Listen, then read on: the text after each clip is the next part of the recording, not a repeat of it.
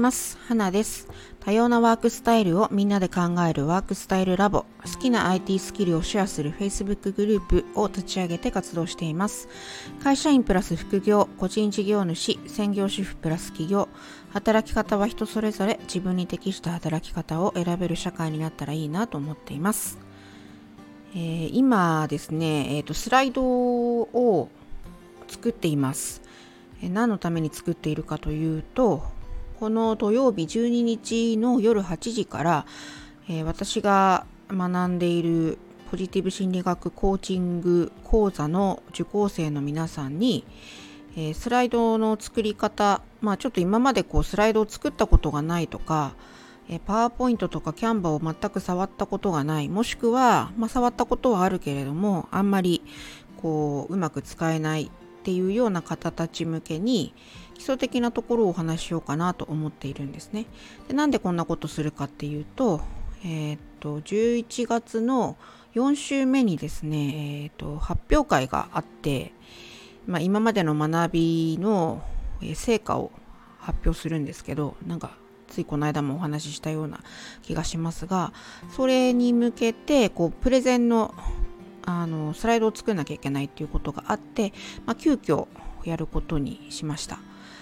で私も私自身も結局その発表会でプレゼンしなければいけないので自分のスライドも作るんですけれども今スライドの作成の基本的なところを改めて、まあ、私は結構その人に、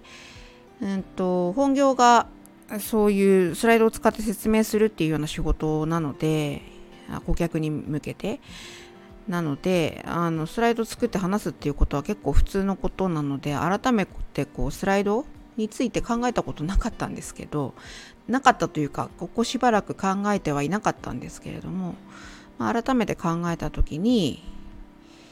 まあ一番あの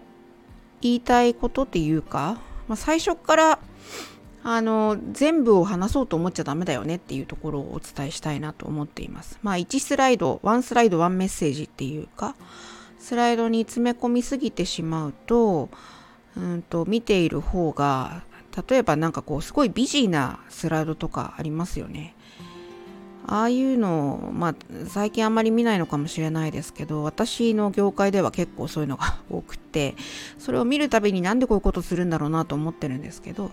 まあ、ああいうふうに字がいっぱいのスライドはそれを追うのにこう一生懸命になってしまうのであのプレゼンターの話なんて頭に入ってこないんですよね。なのでやっぱりあの必要最小限のことをスライドにしてそれをお伝えするっていう技術的なあのスキルのところはもちろんあのキャンバーの使い方とかパワーポイントの使い方っていうところの最初のあの基本の一歩みたいなところはお伝えするんですけど何よりも大事なのはその見栄えとかあデザインとかそういうところはだんだん慣れていけば考えていけばいいことであってどっちかっていうとプレゼンの基本はやっぱりどう伝えるかっていうところスライドじゃないと思ってるんですよね。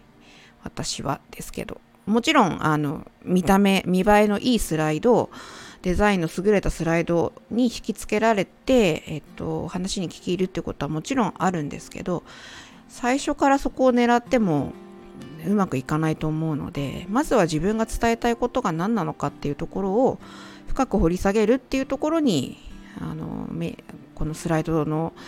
作り方っていうか作成方法を学ぶこうメリットがあるんじゃないかなっていうふうに思っています。